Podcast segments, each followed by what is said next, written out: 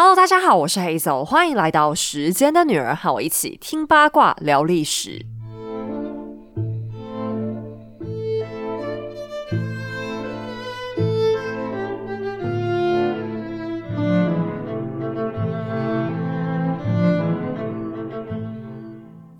今天节目一开始就要先来跟大家介绍一个好东西，对，很难得，我们才刚开头就要先进工商，因为今天要来开个团，跟大家介绍一个我私心日常很爱用的东西，那就是厨房收纳的 Latch Lock 保鲜盒，还有 Evac 储物罐。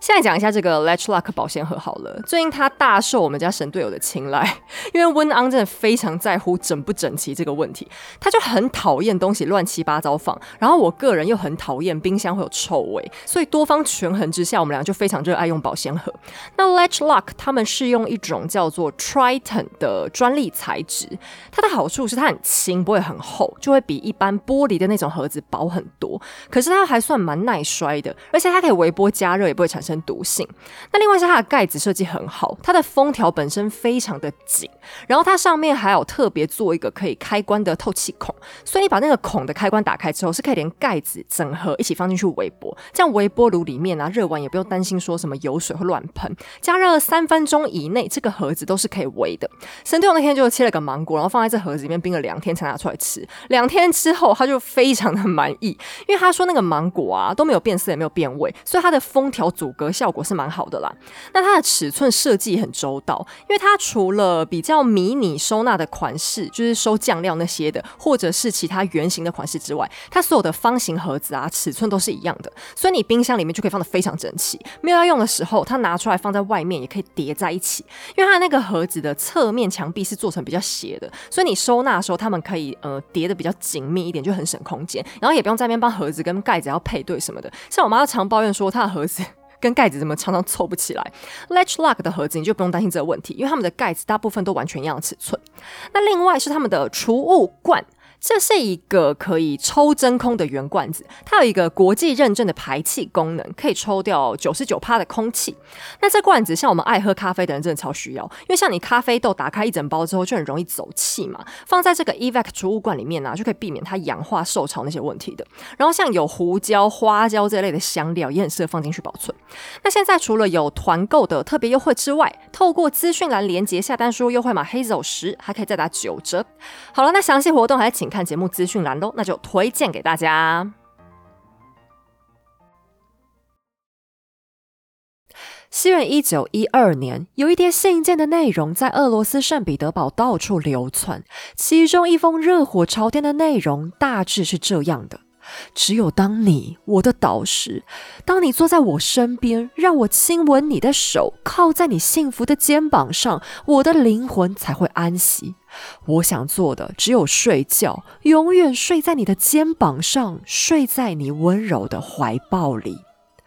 听起来这封信的内容好像只是有点暧昧，有点难登大雅之堂。可是这样的内容却在首都引发了轩然大波，因为写信的人落款是俄罗斯的皇后亚历山德拉，收信者则是恶名昭彰的妖僧格列戈里拉斯普京。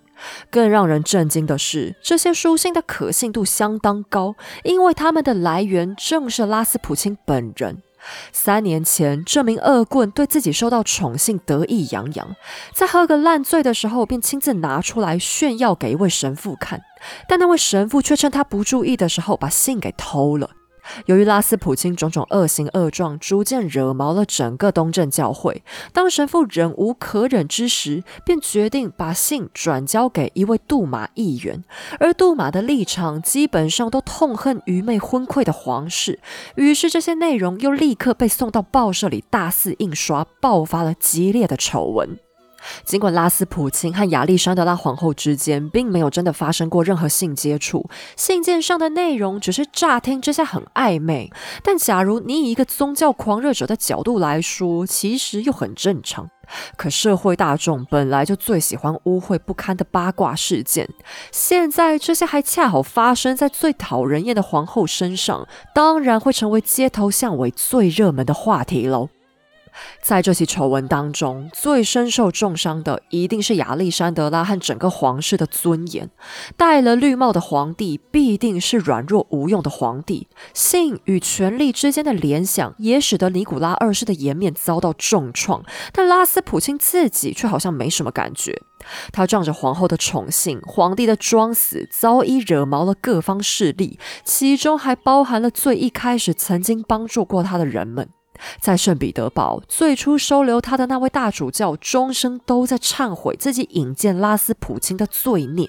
而将拉斯普京带进宫廷的黑公主和皇帝的堂叔尼可拉莎，也不断自责当初怎么会如此的愚蠢。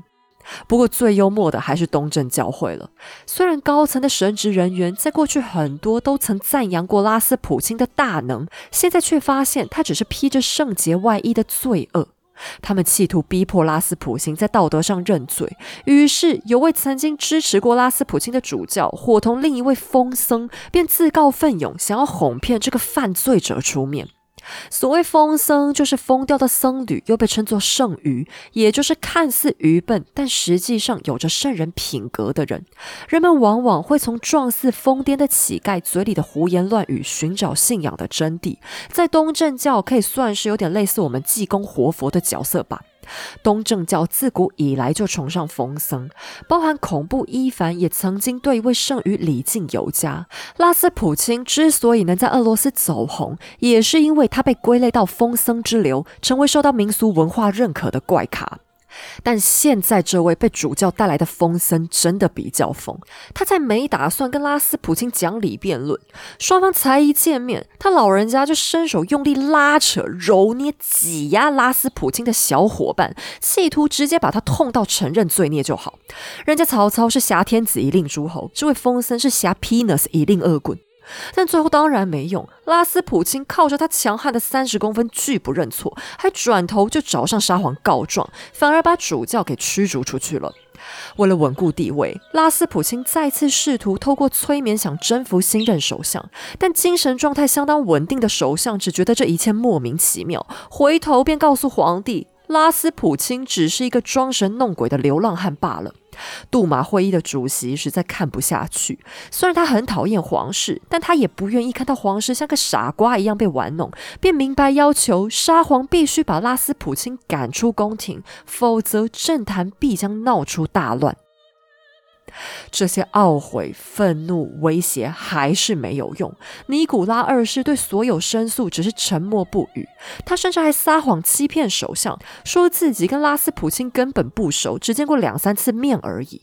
但最激烈的反应还是来自皇室内部。四位女大公的家庭女教师非常不舒服的抗议：拉斯普京怎么一天到晚直接跑到他们的生活区来？可是现在最大的奥尔加都已经十七岁了，老二塔季扬娜也已经芳龄十五，拉斯普京却还是经常随意拥抱、亲吻两位花季少女。女教师几度抗议无效之后，忍不住直接投书到报社批评，引发舆论更加厌恶皇室的淫乱。尽管这淫乱完全只是他们想象中的。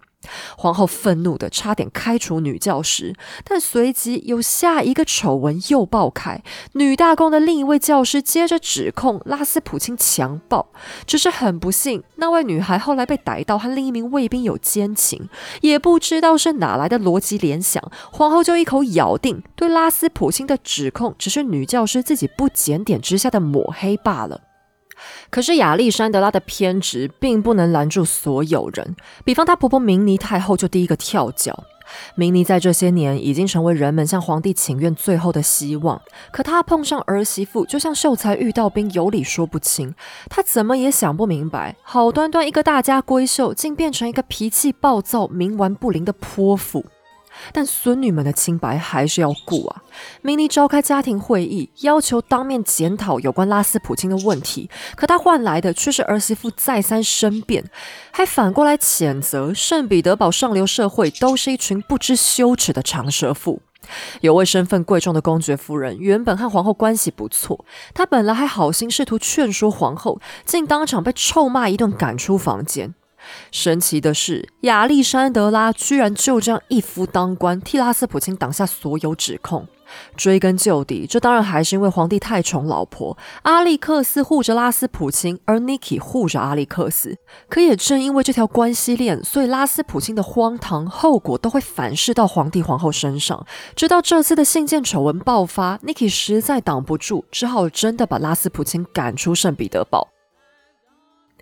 假如事情只到这里，那么拉斯普钦可能也只会成为罗曼诺夫三百年来的诸般闹剧之一。可是上天似乎就是不打算放过这家人。当拉斯普钦滚蛋回家之后，竟还老神在在的说：“无所谓，皇室反正很快就会需要我的。”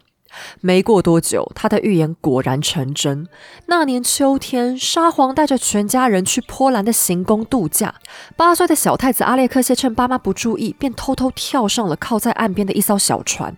虽然他身患血友病，却偏偏是个非常活泼好动的孩子。为了避免儿子受伤，Niki 和阿历克斯巴不得在全世界都装上软垫，还派了两名海军士兵走到哪跟到哪，确保孩子连一点点碰撞、跌倒都不能发生。小阿列克谢被管得坐立难安。他曾经恳求爸妈想要一台脚踏车，却被再三拒绝。罗曼诺夫家族的男孩们世代都热爱参军、接受训练，可是小阿列克谢却同样被禁止这么做，使他看见堂兄弟们兴高采烈的样子更难受。血友病不止压抑了孩子的快乐，同时也造成他的教养困难。因为爸妈和家庭女教师完全不能对他使用任何形式的体罚，连轻轻拍一下屁股都不敢，所以小太子的性情颇为顽劣。吃饭的时候会在椅子上扭来扭去，不肯好好用餐具，还会把餐盘直接拿起来舔。他的脾气有点躁动，时不时还会很没礼貌的嘲弄宫廷人员。可是你也不能太责怪他，因为这孩子生活当中的乐趣实在太少，只能用这样消极的方式勉强发泄情绪。Niki 对此很头痛，可是因为难以管教，所以有时候他就会直接把头撇开，假装没看见儿子胡闹。阿历克斯则是会怪罪长女奥尔加，说他怎么没把弟弟教好。好在奥尔加天生大方又有责任感，并没有因此讨厌顽皮捣蛋的弟弟，反而和其他姐妹们一样溺爱阿列克谢。女孩们其实是很敏感的，她们知道弟弟对爸妈、对国家的重要性，也知道弟弟身上的种种限制，所以并没有计较过大人们的偏心，一样把阿列克谢如珠似宝的捧在手上，因为他们亲眼见证过血友病的恐怖，极度害怕弟弟会再次受苦。早在阿列克谢三岁那一年，他曾经在公园玩的时候摔了一跤。对一般孩子来说，这就是哭个两声、擦点药水就能解决的小事。结果发生在阿列克谢身上，就是整只腿肿成米糊，发起高烧，浑身痛到扭曲，眼睛下方还长出了可怕的黑色斑点。就在这场意外里，拉斯普京首次来到宫廷。他带着阿历克斯难以抗拒的力量，遣散了病床前的医生们，不准接近尊贵的小患者。然后仅仅是祈祷几分钟，据说还吐了几口口水，就安抚住痛苦不堪的阿列克谢，并且在第二天早上，小太子就完全恢复了正常。可是此前，医生们几乎已经在暗示皇帝皇后要做最坏的打算了。如此奇迹，你也很难责怪阿历克斯对拉斯普京如此死心塌地。不过，拉斯普京是真的拥有神奇的医疗魔法吗？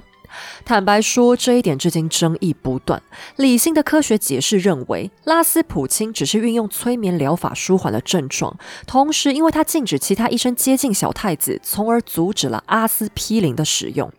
有关阿司匹林 （aspirin） 又叫乙烯水杨酸这款药的开发，是人类文明长达千年以来的智慧累积。主要成分是来自柳树皮的萃取，在十九、二十世纪堪称是仙丹一般的神药。在我小时候偏头痛刚开始发作的年龄，阿司匹林也曾经是我心中的宝物。有好几年时间，我放在钱包里最重要的东西不是钱，而是两片常备的阿司匹林，因为它是一种相当有效的止痛药。我吃下去之后，只要十分钟就不会再痛了。但阿司匹林的用途远不止于此。我曾经就看过一位理工背景出身的 YouTuber 介绍，假如说他某天被放逐到荒岛上，只被允许携带一种药品的话，那他一定会选择阿司匹林，因为阿司匹林只要剂量抓得好，还能治疗发烧、消炎、风湿、类风湿性关节炎、心包炎等等疾病，能降低中风和心肌梗塞死亡风险，另外甚至还可能降低罹患直肠癌的几率。但我不是医生，我也并不是要叶配你们都跑去吃阿司匹林，因为上述这些病在现代医学治疗里，针对单一问题都可能有更好的处方，而且阿司匹林对不同疾病的运用需要很精准的剂量判断，也不见得适用于每个人的体质。例如阿司匹林比较伤胃，肠胃弱的人就要特别谨慎使用。可是我要表达的是，阿司匹林因为能一药多用，所以在古早的医疗非常受到重视。小阿列克谢血友病发作的时候，因为会出现剧烈疼痛，所以有很高的几率使用过这个药。只是说，阿司匹林除了伤胃之外，也还有一项副作用，那就是影响凝血功能。不过你说它是副作用，好像也不太对，因为阿司匹林在心血管一类的疾病上也因此能作为抗凝血剂使用。可是这对血友病患者来说，这就会延长他们流血的时间。在小阿列克谢的时代，却尚未得到这项结论。此外，还有另外一些消炎镇痛的药也会导致凝血问题。拉斯普钦赶走医生，恰好是帮着孩子避免了错误用药。不过，催眠和阿司匹林真的就能解释拉斯普京的神秘魔法吗？或者这只是我们麻瓜无知的猜测而已呢？我们再继续往下看好了。总之，对阿历克斯来说，不管圣森的魔法原理是查克拉还是游戏王卡都不重要，重要的是他儿子好了，好的不能再好了。换句话说，只要阿列克谢的血友病风险还存在一天，拉斯普京的地位就一天不可动摇。果不其然，在一九一二这一年秋天，拉斯普京被驱逐之后，小阿列克谢往船上的那一跳，再次改变了俄罗斯可能的未来。他起跳之后没对准，扑面撞上了船桨，使他的腹股沟，也就是该逼那一带，登时出现了一大片肿胀的淤青。原本过了一个星期，淤伤的面积就缩小许多，所以 Niki 夫妻也稍微松了口气。可是，在大约一个月后，阿历克斯带儿子搭乘一辆马车穿越森林，林中的小路太过起伏颠簸，阿列克谢原本快要痊愈的伤口被震得裂开，大腿上半部连同肚子都跟着一起鲜血狂流。等到终于抵达目的地，被抬下车的小太子已经几乎失去知觉，浑身滚烫，连心跳都变慢了。接下来整整十一天，阿列克谢撕心裂肺的惨叫回荡在行宫里，发着高烧，痛到浑身抽搐。他尖叫着大喊：“主啊，怜悯我！”然后对阿历克斯苦苦哀求：“妈妈，救救我，救救我！”皇后一刻不离儿子的床前，不肯吃饭，也不肯休息。只有丈夫过来换班的时候，勉强愿意离开。阿列克谢有时候痛到觉得自己快不行了，便气若游丝的恳求母亲，在他死后，是不是能在树林里为他用石头盖一座小小的纪念碑？皇帝皇后肝肠寸断。有次阿列克谢痛到失声尖叫，床边的 Niki 忍不住冲出去，躲在自己的书房嚎啕大哭。孩子痛到最后，竟忍不住询问母亲：“是不是等我死了，就从此再也不会痛了？”仿佛他十分期待死亡来临一般。医生做出了最悲观的诊断，让东正教圣父提前做好临终屠幽圣礼。皇室也同意要在报纸上发布太子病危的通知，只不过他们依然只字不敢提到血友病。他们当然不敢提，否则亚历山德拉原本就糟糕的名声势必再次掉到谷底。就在最绝望的时刻，阿历克斯别无选择，只能请求身边的侍女安娜联系身在西伯利亚的拉斯普钦，寻求指引。第二天，皇后的脸上居然难得露出了笑容，她欢天喜地地告诉丈夫，自己已经收到了格列戈里长老的讯息，电报上只写着这样一句话：“上帝把你的眼泪和祈祷送来我这里了。”别担心，小宝宝不会死的，就别让医生一直打扰他了。这个说法听起来有够胡乱的，对吧？可是令所有医生错愕的是，就在电报抵达之后开始，阿列克谢的病情真的迅速好转。两天之内，不但流血停止了，连肿胀都消失了。这样的痊愈速度已经超出了医学所能解释的范围。或许这只是因为在电报抵达之前，孩子的病情本来就恰好到了转折的最高峰，也可能是母亲的紧绷被电报安抚之后，从而使孩子的情绪也镇定下来，受到间接的心理暗示。但无论如何，对尼古拉二世和亚历山德拉皇后来说，奇迹的答案只有一个：拉斯普钦。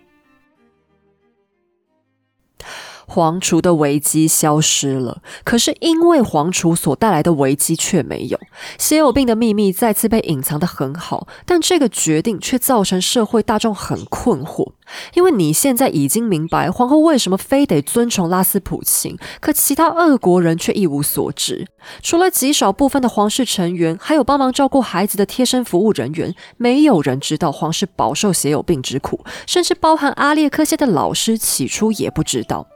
按照皇室传统，小黄厨被指派了专门的男老师。可是老师常常都很怀疑自己为什么会有薪水可领，因为他的学生有大半的时间都在缺课，而且还是经由家长允许的缺课。这个原因是阿列克谢其实连一般的伤风感冒也要很小心，就算只是咳嗽，都很可能因为他不小心用力就造成严重的内出血。他的血友病就是这么严峻的威胁，就连一位宫廷的医生都说拉斯普京的治疗力量实在太神奇，所以他认为大家也并不能责怪皇后是盲目的信任圣僧。可是医生知道原因，社会大众却不知道。原本人们还可能因为同情一个悲伤痛苦的母亲，去原谅皇后看似疯癫的迷信，但现在不知情的外界却只是认为亚历山德拉单纯是个狂妄又诡异的疯婆娘而已。Niki 原本出于保护妻子做出的决策，到头来反而成为了最大的伤害。但亚历山德拉的声望，即便在信件丑闻之后，本来都还不算跌到谷底。整个俄罗斯也处于一个非常吊诡的状态。人民一边感到痛苦，国家的经济一边大飞涨。Niki 任内的工业发展成长了四倍，谷物产量世界第一，钢铁和石油的产量比十年前翻倍增加。俄国的国债价值飙高，据说当时法国依靠年金和退休金生活的人都争相持有。俄国国债是整个欧洲市场上的抢手货。在文化上，俄国也处于白银时代 （Silver Age）。俄国文学进入现代主义创作的高峰，在诗歌、小说、戏剧、绘画上都出现许多引领风骚的天才级大师。圣彼得堡的权贵阶级沉浸在病态的狂欢当中，城市里充满各种令人沉醉的诱惑，还有结合了古典和现代的艺术美感。俄国在欧洲的各大领域都占有领先地位，可是同时基层百姓也过着格外痛苦的生活，所以革命的风潮也格外激烈。那为什么一样是革命，感觉俄罗斯的风暴特别凶残、特别持久、影响特别深远呢？我在上一集讨论过 M 型化社会和阶级问题，不过这边还要再补充一点，那就是俄罗斯他们的经济结构本身问题也是很大的。俄罗斯的崛起追本溯源是在彼得大帝的时代，可是当时的俄国整体环境太落后，根本没有时间像西欧国家那样慢慢从基层中小企业开始往上发展，让资本自行运转出强大的经济体。彼得大帝为了迅速成长，只好把很多关键企业都国有化，以国家力量重点发展，包含了钢铁厂、交通运输、矿业、造船、造车产业、纺织业等等。这些国营企业实力非常雄厚，而且赚到的钱大部分都直接进了国库，确实在很短的时间就让俄罗斯变有钱。可是，一则以喜，一则以忧。此后，农奴制仍然有一百多年继续妨碍民间自行发展，巨头垄断逐渐演变成常态。到了叶卡捷琳娜大帝的时候，就发现已经难以撼动这种结构了。即便国营事业民营化，但大公司还是只有那几家，所以直到今天，新闻里讲到的那些俄国富豪，很多都还是寡头巨头的老板。国家有钱也没用，因为基层百姓永远只能投靠大型企业，被压榨的情况当然也特别恶劣。而尼古拉二世知道这其中的断层落差吗？很可能他并不知道，因为儿子的血有病，也因为妻子的社交障碍，他长期带着全家躲避社会的眼光，使他已经失去对现实的掌握。亚历山德拉更是缺乏对人际关系的判断力。他们连和上流社会都已经彻底脱节。当两个大女儿奥尔加和塔基扬娜长大成人，需要举办社交亮相舞会时，主办人竟然不是他们的母亲，而是阿玛明尼太后。因为亚历山德拉办不了，他什么都帮不了女儿。但皇帝很尴尬的发现自己在女儿的舞会上格格不入，因为他已经找不到任何家族之外的熟人可以讲话了，甚至女大公们都只能和几个皇室的卫兵跳舞，因为其他年轻男孩他们一个都不认识。这也导致奥尔加到了结婚年龄的时候，竟然发生了择偶困难的问题。不过，对于社交窘境，Niki 好歹还有一点点自觉。另一边的阿历克斯却浑然不觉。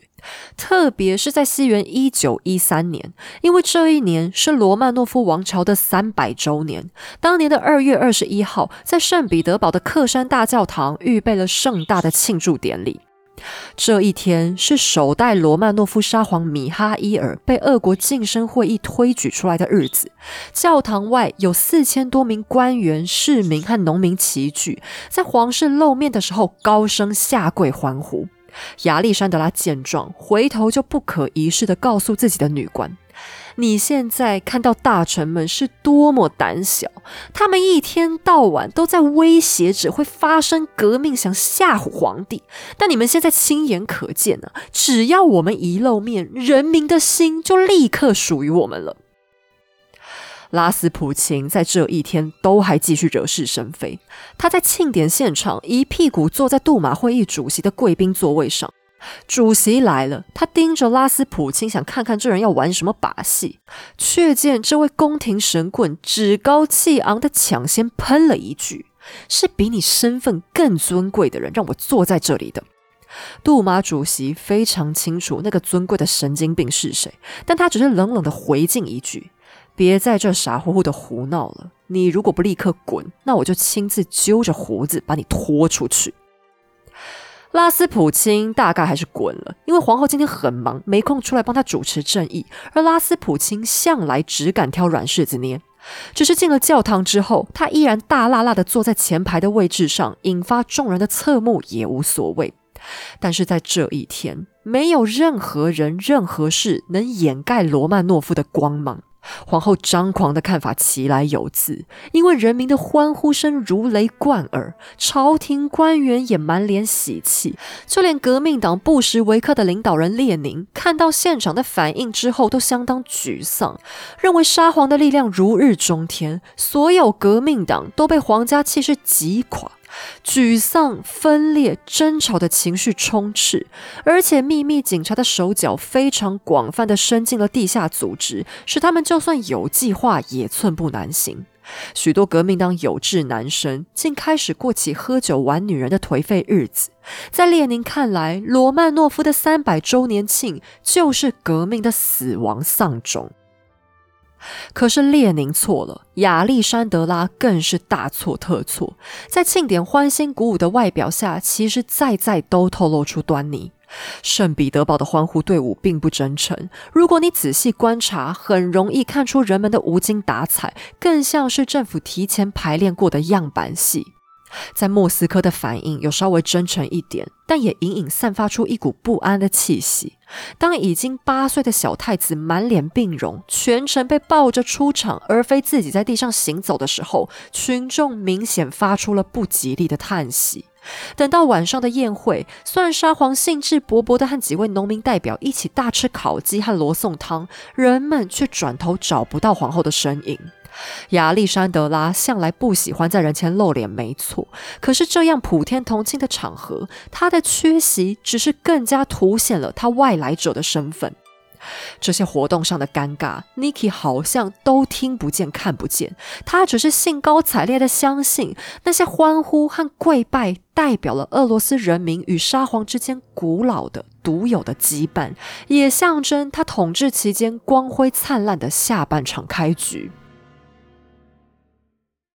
Niki 听不见民意，亚历山德拉听不懂人话，不想跟他们一样。那就来试试 Sony WF 一千 XM 五真无线主动式降噪蓝牙耳机，用最细腻的音质让你听清楚每一段声音吧。采用 Sony 独家开发的 V2 技术，全新双处理器打造顶尖降噪品质，首度开发八点四毫米驱动单体，音质更进化，体积还缩小百分之二十五，佩戴起来更贴合你的耳朵。还有耳机表面的触控功能，让你在耳上点两下就能轻松操控播放。Sony 真无线蓝牙耳机。还有独家的 Headphone Connect 应用程式可搭配，让你根据使用习惯和环境调整出最佳的声音状态。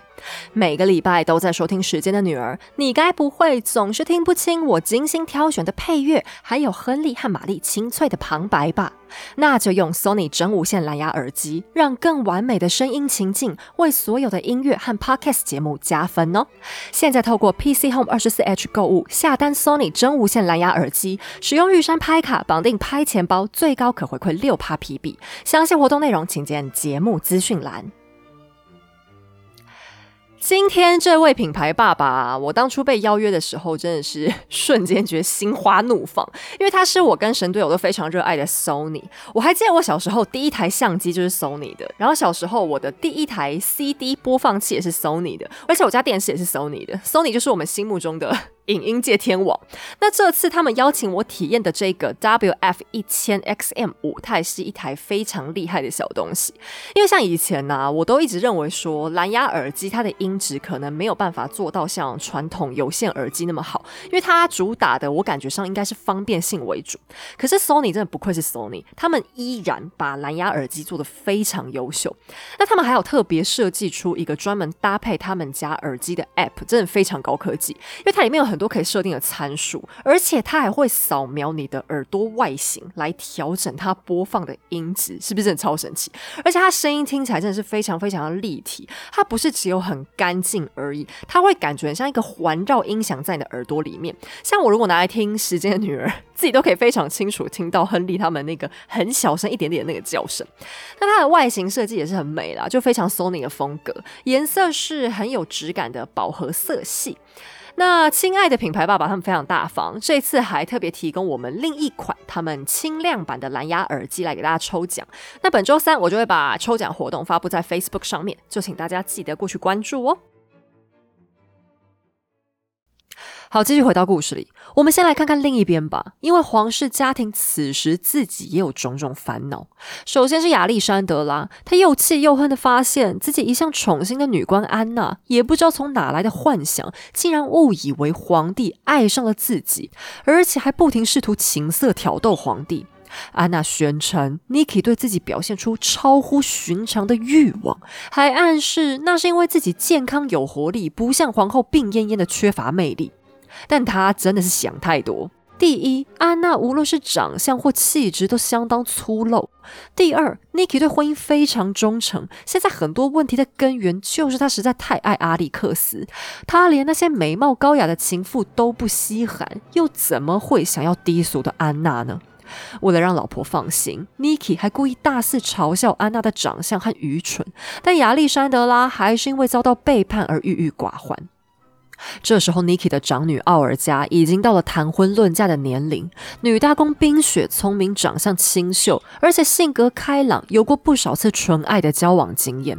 但毕竟她是俄罗斯的长公主，婚姻还是要以家世背景为第一考量。罗马尼亚有意让他们的王储前来求亲，可是奥尔加非常以俄国人的身份自傲，不愿意嫁到外国。Niki 也答应绝不强迫女儿，所以接着便把眼光放到自己的堂弟迪米特里大公身上。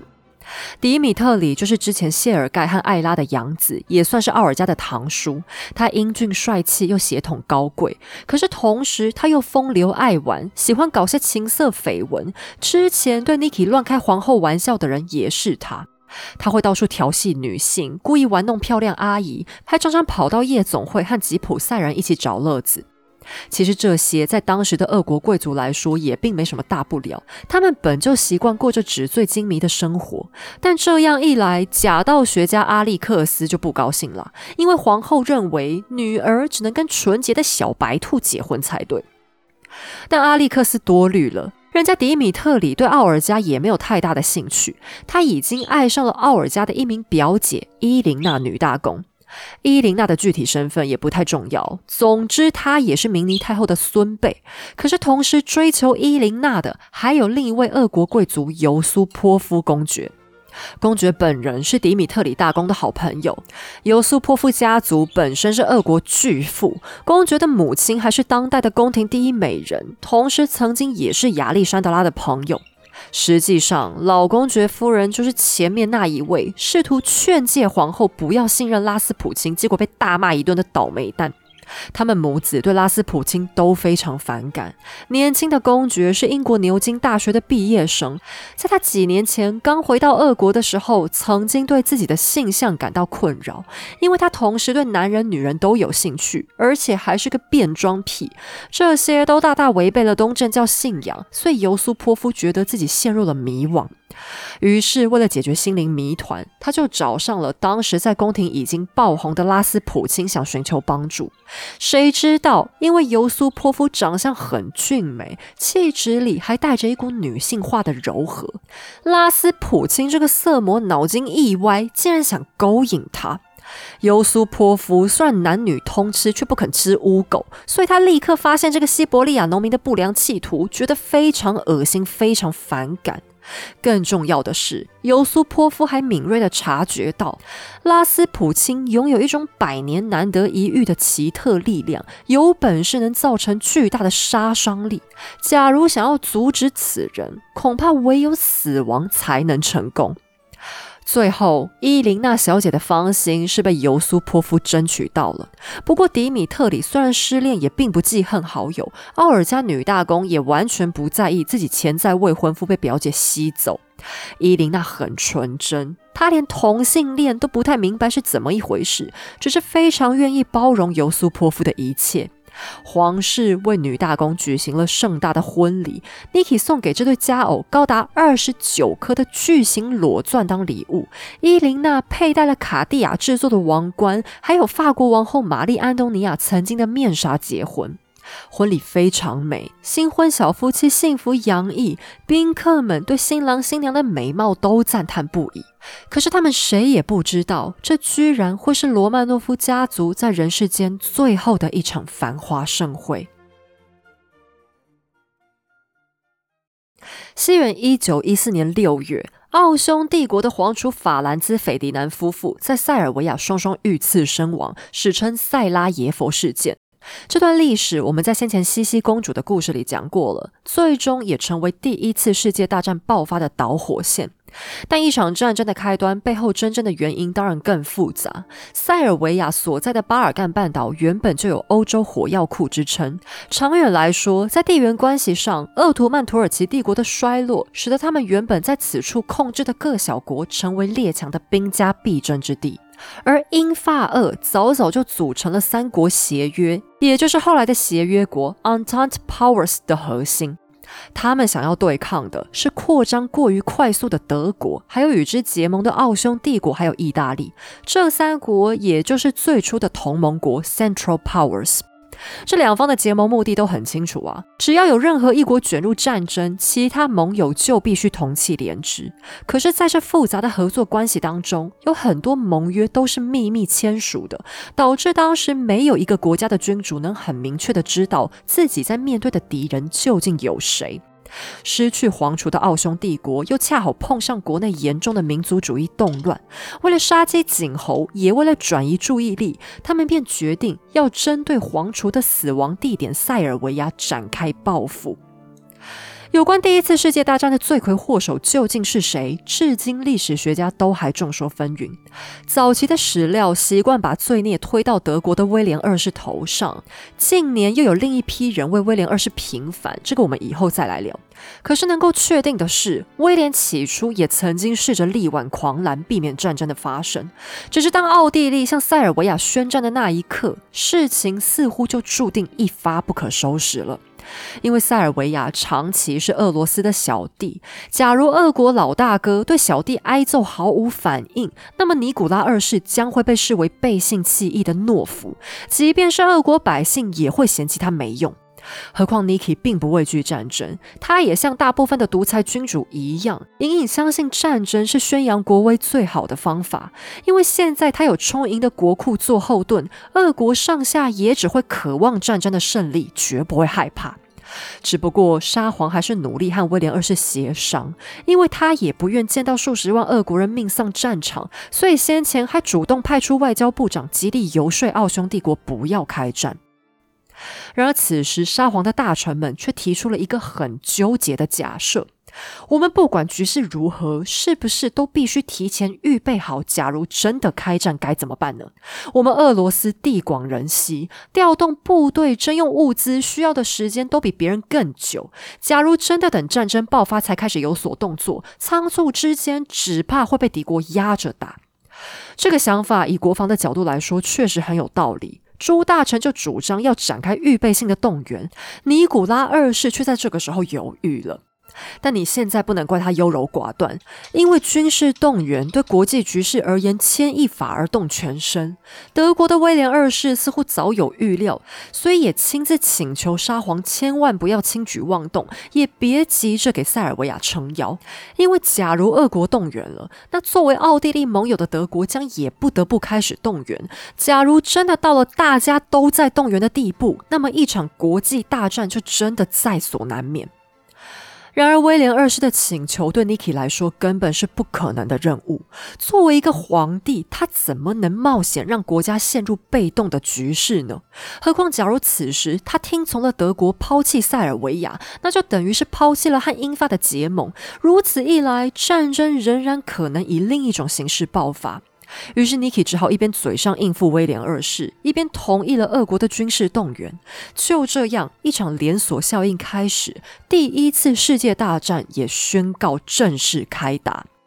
皇帝脸色死白的派出了堂叔尼可拉莎领兵出征，而得到消息之后，亚历山德拉和四位女大公也忍不住难过的哭了。其中皇后哭得最凄凉，因为前两天她才收到拉斯普京发来的电报，要求他们千万不可开战，还宣称要是开打，俄国将会淹死在自己的鲜血里。亚历山德拉得知丈夫违背了圣僧的教诲，非常震惊，嘴里还频频喊着要打仗了，一切都要完蛋了。不过你也别以为拉斯普京的反战是出于他的良心，这只是因为一旦开打，战场上相关的一切就会成为全国的重中之重，而军事却恰恰属于皇后很难插手的领域，这也会代表拉斯普京的权益受到侵蚀。的确，在战争的开头，俄罗斯就享受了几场辉煌的大胜，皇室女眷对战争没有话语权，反倒是领兵的尼可拉莎一时之间成为全国的大英雄。人民都为胜利而疯狂。尼古拉二世还特别把首都圣彼得堡这个带有德国风情的名字改为纯俄罗斯的彼得格勒，以展现政府和德国对抗到底的决心。但德国的将领也很快就发现俄国的弱点，那就是到处都是弱点。首先是尼可拉莎，其实根本就不懂得带兵打仗。他有着军人的体格、军人的威严、军人的大嗓门，可是真正的战略和管理，他都一窍不通。他唯一的作用就是成为皇室代表，在军队里当人形立牌，鼓舞士气。第二是俄军内部的联系很糟糕，总司令部和各军团之间的联系居然只能靠电报和汽车运送，没有独立又更快速的沟通管道。第三是俄军的装备严重不足，因为他们最初和其他国家一样，都搞不清楚各国之间重重叠叠的结盟关系，所以认为这只不过是一场区域型战争，很快就能打完。在刚开战的时候，他们竟然只准备了一个礼拜的弹药，战争打一打，有些士兵的步枪就变成了装饰品，只能以前端的刺刀作战；有些士兵还连步枪都没有，只能近身搏击。炮兵们每天的炮弹限额更只有两三。颗，很多人都因为不小心打超这个数量，遭到军阀审判。于是，俄国在战场上又一次陷入困境。在叶卡捷琳娜大帝与坡将金之后，这个国家好像只要打仗就很难有占上风的时刻。好笑的是，无论前线的胜败，威风凛凛的尼可拉莎却俨然成为国家级的偶像。亚历山德拉对此感到非常不爽，因为现在尼可拉莎已经成为了拉斯普京的敌人，所以她就认为丈夫的皇帝光环怎么可以被这个背骨仔给抢去了呢？一战的爆发同样也牵动了俄罗斯国内的政局，老百姓很难明白战争的种种细节，只觉得前方本来一片光明灿烂的胜利，怎么会突然就堕落成节节败退了呢？于是难听的谣言再次传开，皇后常年的冷漠和疏离，也终于化成具体的敌意。人们都说，出生自德国的亚历山德拉正是敌军的内应，在他的闺房里还藏了很多德国的军事机密，等着被送出去。百姓们的恶言相向，在这个时候出现并不奇怪，因为在战争期间，皇室的一举一动都会被放大解读，但亚历山德拉此时的举动还是充满争议。其实，虽然他讨厌社交、厌恶多嘴的圣彼得堡上流社会，可是阿历克斯基于对丈夫和孩子的感情，确实把俄罗斯当成自己的祖国，绝对没有背叛的行为。而且，他也停止做个懒虫，非常积极的将许多闲置的宫殿改装成医院，亲自带着两个大女儿参与伤兵的医疗救助。皇太后明妮也率领其他女眷纷纷投入医院服务。在后勤支援上，亚历山德拉的表现确实担得起一个皇后的职责。许多伤兵到他眼前的时候，几乎已经不成人形，惨毫不止。一向娇弱的他，居然能坚持下来，亲自为可怜的男孩们清洗伤口、更换绷带。两位女大公也不落人后，每天看着一片片血肉模糊，既没有尖叫，也没有昏倒，只是在他们照顾的伤患不幸往生的时候，轻声哭泣。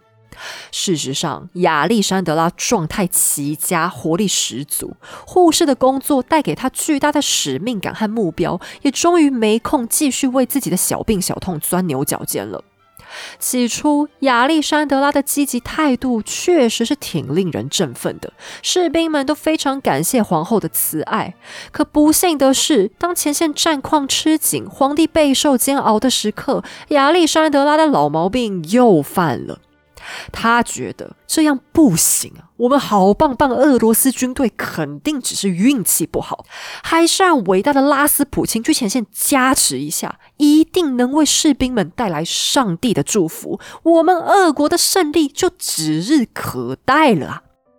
尼古拉二世听完之后，居然也觉得这个馊主意有道理。因为他自己现在压力太大，也跟着一天到晚去找拉斯普京洗刷灵魂的痛苦。于是皇帝便向总司令尼可拉莎提了几句，但尼可拉莎的反应却很直接、很凶暴啊！假如那个拍咪呀真的敢过来，那我就会立刻把他吊死在众人的眼前。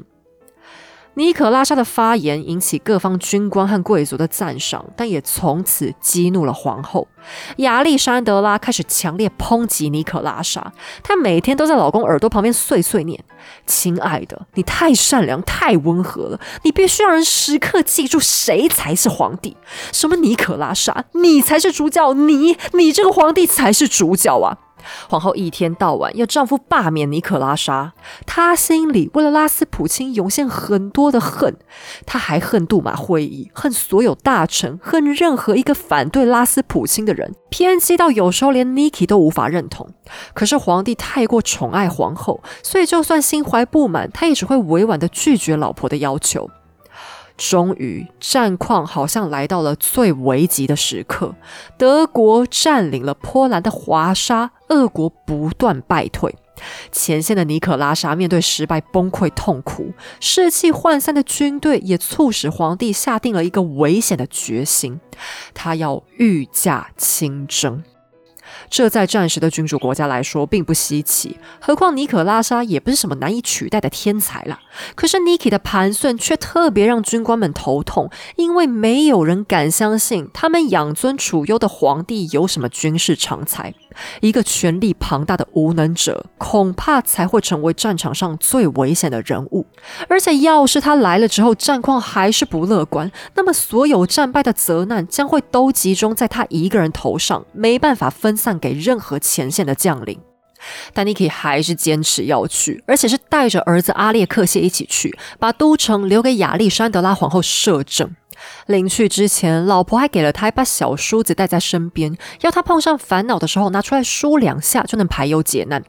但我要是 Niki，肯定打死都不敢用那把梳子，因为那是拉斯普京平常拿来梳自己络腮胡的，天知道那泡在什么脏东西里面过。但沙皇的脑袋就好像被水泡过一样，还珍而重之的看待圣僧提供的这个护身符。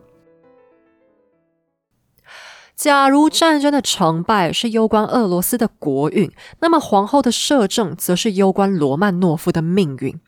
Niki 的脑袋似乎真的傻了，难道他看不出来，无论是贵族或官员，都有多么痛恨亚历山德拉吗？而亚历山德拉也不负众望，他立刻和拉斯普京结为搭档，掀起了一波愚蠢的乱政。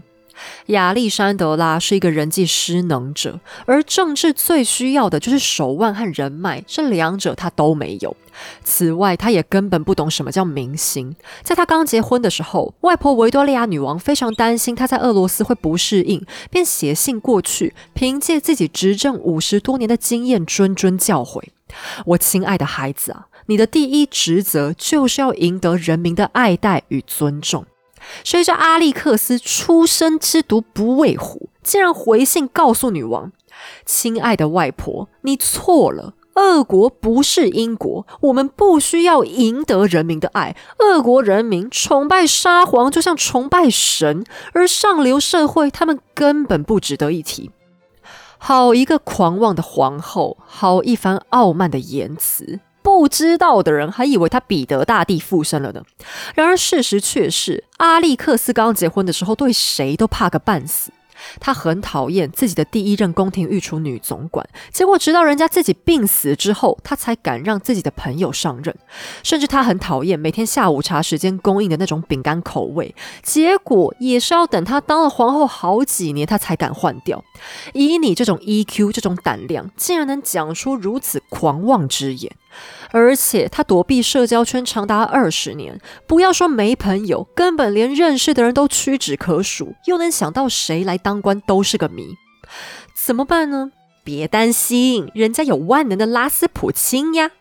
亚历山德拉马上开除了所有敢和圣僧叫板的大臣，空出来的位置再由拉斯普钦推荐新人选顶上，走到哪他都是拉斯普钦，拉斯普钦，拉斯普钦。不知道的人真的会以为拉斯普钦要么是他爸，要么就是她老公。权力现在让亚历山德拉如痴如醉。国家官员的任免变成她私人的办家家酒，谁敢得罪她，她就写信跟老公告状。她可以一天写两三封信过去啰嗦，要丈夫同意罢免谁任用谁。他跟打了兴奋剂一样，眼神狂乱，心跳飞快。二十年来，他的俄语都烂得要命，但权力带给他的自信心，现在居然让他能流畅的用俄语到处骂人，连他的女儿们都开始有点怕他。长女奥尔加不知道该怎么办，压力还大到身体。都开始不舒服。在亚历山德拉掌权的十六个月之内，俄罗斯就轮换了四位首相、五位内政大臣、三位陆军大臣，其中有超过一半都是废物。皇后用人的理由只有一个，那就是我们的好朋友拉斯普京真心推荐，不好用，保证可以换货。当然可以换了，因为每换一个人，拉斯普京就能收到一大堆好处。搞到最后，连尼古拉二世都相当疲倦的表示：“亲爱的，我们的好朋友看人的眼光好像有点奇怪，我必须更谨慎一点才行，不能老是答应你啊。”但亚历山德拉依然故我，她会直接寄给丈夫一长串名单，要求所有人事异动都按照拉斯普京的建议做。她会建议丈夫吊死这个人，吊死那个人，还说自己很想亲自拿鞭子鞭打那些大臣。皇后甚至告诉丈夫，应该学习彼得大帝恐怖伊凡和保罗一世，把不乖的大臣通通碾碎踏平。他还对外不可一世的说，自己可是继叶卡捷琳娜大帝以来首位能够接见大臣的皇后呢。我想女皇要是活过来，听了之后应该会气到再中风三次吧。这下子杜马疯了，政府官员疯了，贵族也通通都疯了，就连皇太后明妮都非常崩溃的直接表示自己儿媳妇脑袋好像有问题。皇后的亲姐姐艾拉这个时候已经退隐到修道院，成为全职慈善人士。人们向她求助，希望能靠血肉亲情劝劝皇后恢复理智。然而，当艾拉难得回到宫廷，请求和妹妹密谈的时候，一讲到拉斯普钦，阿历克斯几乎是叫她闭嘴，还把姐姐轰了出去。一向性格柔顺、堪称就是活圣人的艾拉绝望了。现在连善良的他都同意，拉斯普钦就是国家毒瘤，他和俄罗斯之间必有一个得死。也有大臣试着想用比较温和的方式控制局面，其中一位前任首相企图花钱贿赂拉斯普京，求他不要干政。可是这个恶棍却转头就去找皇帝皇后告状，还俨然一副自己受到侮辱的高风亮节。东正教会和百姓也同样痛恨拉斯普钦。一名忠诚的教徒疑似是受到大主教的命令，持刀去刺杀那个老淫贼。很可惜的是，刀子没有插中要害，死里逃生的拉斯普钦居然更加被皇后奉若神明，认为一定是上帝显灵才救了圣僧的命。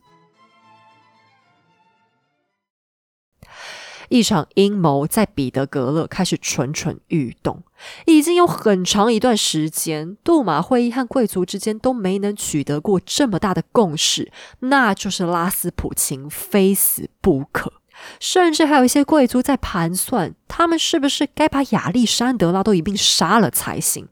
这些人里面还包含了几位皇室近亲。事实上，他们的判断很可能是对的。因为少了拉斯普钦，皇后很可能会再次寻找下一任的好朋友。神棍乱战的主角也只是再换一个人进行罢了。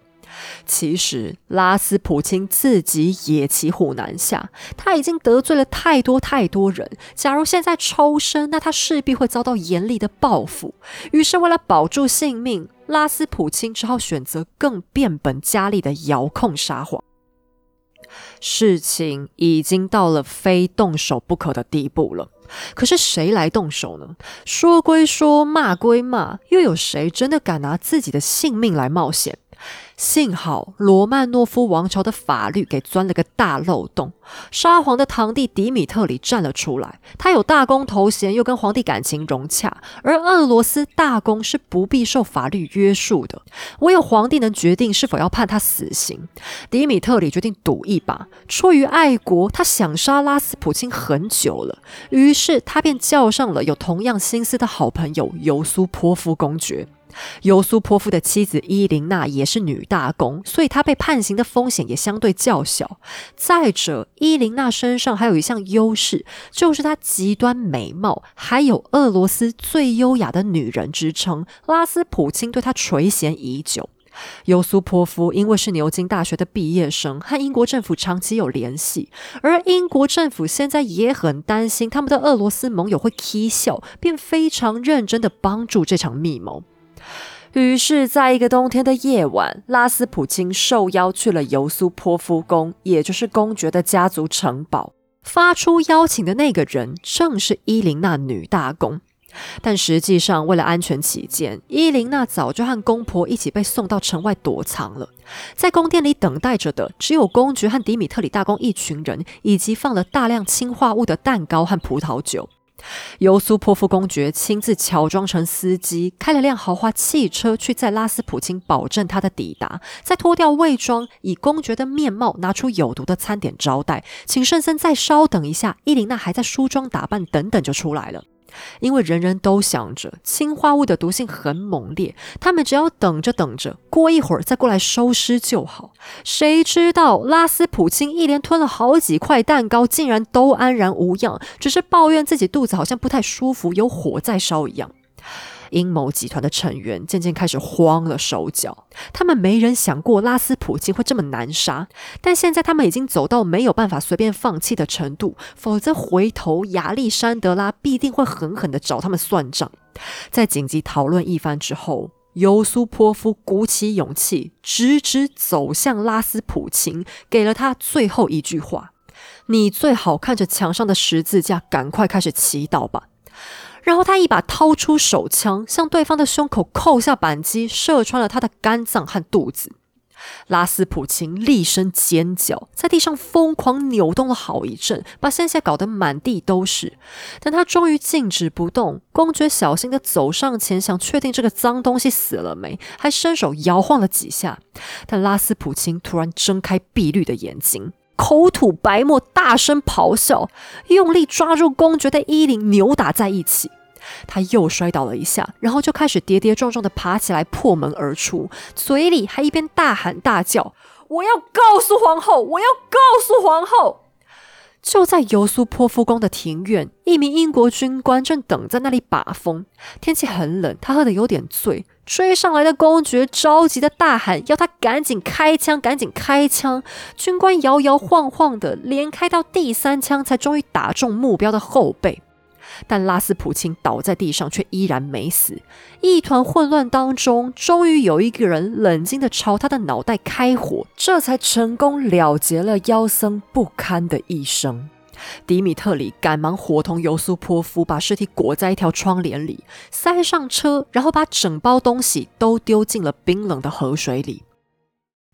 这是一场毋庸置疑的谋杀，但没有人想指责凶手，至少到目前为止还没。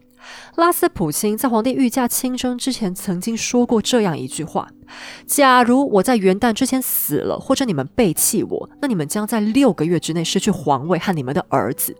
而案发的此时此刻，恰好是距离元旦还有二十多天的十二月初。他的话究竟是真正的预言，或者只是单纯想要保命的威胁之语呢？少了拉斯普京之后，亚历山德拉的疯狂会就此平息吗？尼古拉二世的理智会就此恢复吗？小阿列克谢的血友病又该怎么办呢？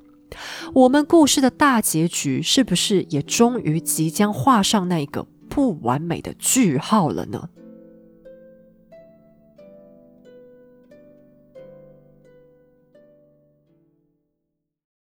八卦时间。今天要讨论的八卦是一个应该很多人都想知道的话题：拉斯普钦是真的有未知的超能力吗？如果说他治疗阿列克谢的方法还勉强能找出科学解释，那他在被谋杀的时候一再杀不死又是怎么回事呢？他又是用什么方法才能常年控制住像亚历山德拉这样一个高学历的皇后的呢？其实刚才在讲拉斯普京的谋杀案，有些熟悉历史的人可能会有点困惑：为什么好像我所叙述的过程和一般人熟知的不太一样呢？在最广为流传的版本当中，拉斯普京是吃下了大量有毒的蛋糕和葡萄酒，身中两枪到三枪之后都依然没死，最后还是在挣扎中被绑进麻布袋，丢到结冰的河里，长达八分钟之后才终于停止动弹。拉斯普京之南沙一直是公众历史圈广为流传的热门话题。不过，我也几乎可以肯定，刚才这个八分钟版本是假的，甚至连我刚才在故事里叙述的那个版本，也有许多细节都不是真的。根据后来的尸检报告，拉斯普京的肺部完全没有积水，这代表他在被丢进河里之前就已经死于中枪。此外，他胃里也没有查出有氰化物的迹象，所以应该并没有被成功下毒。有人推测，这可能是氰化物有被稀释，或者他吃下去之后被中和之类的。但也有人说，其实拉斯普京平常根本不喜欢吃甜食，所以并没有吃下蛋糕。至于葡萄酒，还有另外一种可能是，拉斯普京他出于提防，只是假装有喝下去而已。因为他在出发到尤苏波夫宫之前，实际上已经收到了线报，警告有危险。只是他太期待能见到貌美如花的伊琳娜女大公，又认为尤苏波夫和皇室交情匪浅，应该不至于对自己动手，才坚持要去。但总而言之，去掉下毒和溺水的问题之后，拉斯普京的死亡原因就只是被打了三枪，顺序分别是在肝脏加肚子、背后，最后是额头。那这样讲起来，他老半天不死的真相就很单纯啦，因为打中内脏本来就不会立刻死亡，一直到打到脑袋之后，他才真正毙命。根据医生的推测，其实他前面中的那两枪，只要再多等二十分钟就会致死。只是尤苏波夫公爵他们太没经验，才会惊慌失措，以为失败了。至于为什么后来又出现各种拉斯普京吃毒药没有死的都市传说呢？其实那是尤苏波夫后来自己转述的。因为年轻的他性格有点张扬，再加上他杀死拉斯普京之后就成为受人追捧的爱国英雄，所以在故事里有很多细节都是他慢慢加油添醋的，包含他后来重新讲述的好几个版本也有出入。你看，他把拉斯普京讲的越神奇，不是越显得公爵很伟大吗？所以他的证词也并不算百分之百可信。好啦，那去掉这个杀不死的神话，我们再来看看拉斯普京还有什么超能力好了。最重要的就是他能治疗阿列克谢的血友病，这一点我们在前面解释过了。大部分的现代专家也都很强调，心理影响力确实可能会造成强大的效果。至于为什么当他人在远方，依旧能让太子活下来，其实那很可能也只是当代资讯管道大幅改善的结果。别忘了，拉斯普京在皇室里早就安插了一个内应，那就是皇后的女官安娜。有一种可能是，安娜私下一直在向拉斯普京回报太子的病况，而血友病虽然发作起来好像很严重，却也未必那么容易致死。拉斯普京可能只是掌握了阿列克谢病况的高峰时间，推测到后面他应该会好转，所以故意在此时发送所谓的预言给皇后罢了。这个想法，我个人认为可信度相当的高，因为我认为我们应该反过来想，那就是假如拉斯普星的这些预言失败了，那会发生什么事情呢？其实我们现在已知所谓拉斯普京的神奇能力。都算是一种事后论，也就是说，因为前面发生这种种事情，才觉得他神奇。可是，就算拉斯普京预言完之后，太子还是死了，那会发生什么事情呢？老实说，他本人毫无损失，因为人们多半还是会认为，那只是孩子的病况太严重，是上帝的旨意。也就是说，这样的预言讲对了就大发利市，讲错了也不会有什么后果。他本来就是一个穷困的西伯利亚农民。最多就是再次变回同样的那一个穷困的西伯利亚农民而已，何不赌一把看看呢？同样的情况，还有拉斯普京最后发出的那个死亡预言，也就是假如他死了，那半年之内皇室也会完蛋。很多人事后来看都觉得哇哦，好神奇，他怎么这么准？其实哪里准了？我完全相信这只是他试图保住自己性命的说法而已。因为 Niki 和阿历克斯本来就爱相信这种 gay 归 gay 拐的言论，自然会多派人保护他。假如他死了之后，罗曼诺夫家族继续长命百岁，那就算预言不准，好像也跟他没什么关系了吧？在我看来，拉斯普京其实就是一个深谙心理学的表演者。他确实有神奇的能力，那就是他在没经过专业训练的情况下，能够洞察人心。这要是放在现代职场，就会成为非常强力的武器，没错。可是这个能力依然是有限的。当他碰上心智坚定的对手，就还是束手无策。所以你稍微统计一下，就会发现，相信和不相信他的人之间有很明显的类型差异。相信他的人包含了 Niki、阿历克斯、罗曼诺夫家族的孩子，还有安娜。他们要么是太笨，要么是不通人情世故，要么就是年纪还太小，而且精神上大都长期和正常社会隔离，根本不懂人心险恶。所以，像尤苏波夫公爵在比较年轻的时候，也差一点点就中招。只可惜他毕竟是海外留学生，思想的高度并不是一个神棍就能攻克的。迪米特里大公虽然风流爱玩，可是同样也让他成为一个见多识广的人，所以他同样能轻易察觉出拉斯普京的骗术。一个最能戳破拉斯普京的例子，就是后来安娜在一场火车意外当中受到重伤，最后下半身瘫痪，可是她却固执的认为是拉斯普京的隔空祈祷才让她逃过死劫。安娜和阿历克斯后来言归于好，也是因为这场车祸的迷信把他们又团结在一起。可是，假如他们够聪明的话，就应该要想到，如果拉斯普京真有那么厉害，不是应该要直接保住安娜全身而退吗？他有神力挽救太子的生命，怎么没办法挽救更爱他的安娜呢？很显然，这些都只是运气使然。我们再来看看那些不相信圣僧的人吧，包含维特、斯托雷平等前后三位首相，还有杜马会议的主席在内，这些经验老道的政治家都没有被他动摇。而皇太后明尼还有尤苏波夫公爵的母亲，她们虽然是女性，但都学识丰富，在社交圈长袖善舞。她们具备了强大的自信心，又了解人情世故，很难被骗。而艾拉因为真正虔诚的信仰，已经自行获得了平静的心灵状态。所以这些女人，拉斯普钦也玩不动。至于有其他很多女性受骗，那是因为俄罗斯的女性普遍教育程度很低落，又长期被要求以信仰当做核心思想，当然很容易受到拉斯普钦以神之名进行的心理暗示了。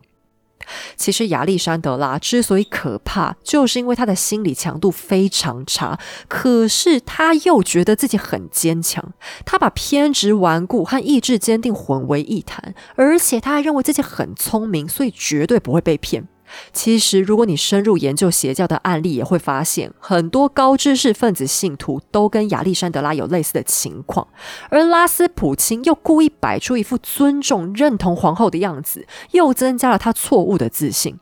亚历山德拉就是一个长期得不到肯定的人，由于人际能力上的缺陷，他没有体会过受到欢迎的满足，而拉斯普钦却会在面对面的时候给予他百分之百的关注。儿子的血友病只是他离不开拉斯普京的借口，实际上，我想他的内心恐怕比阿列克谢更需要拉斯普钦。然而，拉斯普钦难道会是这一切错误的根源吗？当然不是。俄罗斯为什么会成为今天的俄罗斯？当他们的沙皇一再令人失望，为何现在的普廷还是再三提起过往君王的执政思想呢？接下来，我们终于要准备一窥罗曼诺夫家族走向灭亡的那一刻了。好了，我们今天的节目就先到这里。在此声明，本节目所有内容均来自书籍著作、国内外历史网站资料或纪录片，以逻辑梳理之后呈现给大家。希望你喜欢，喜欢的话也欢迎顺手点击文字说明页面的赞助链接，请黑走喝杯下午茶，让我可以继续说故事。下个礼拜我们也将喘一口气，暂时带大家到另一个世界里去玩呢。我们下期再见。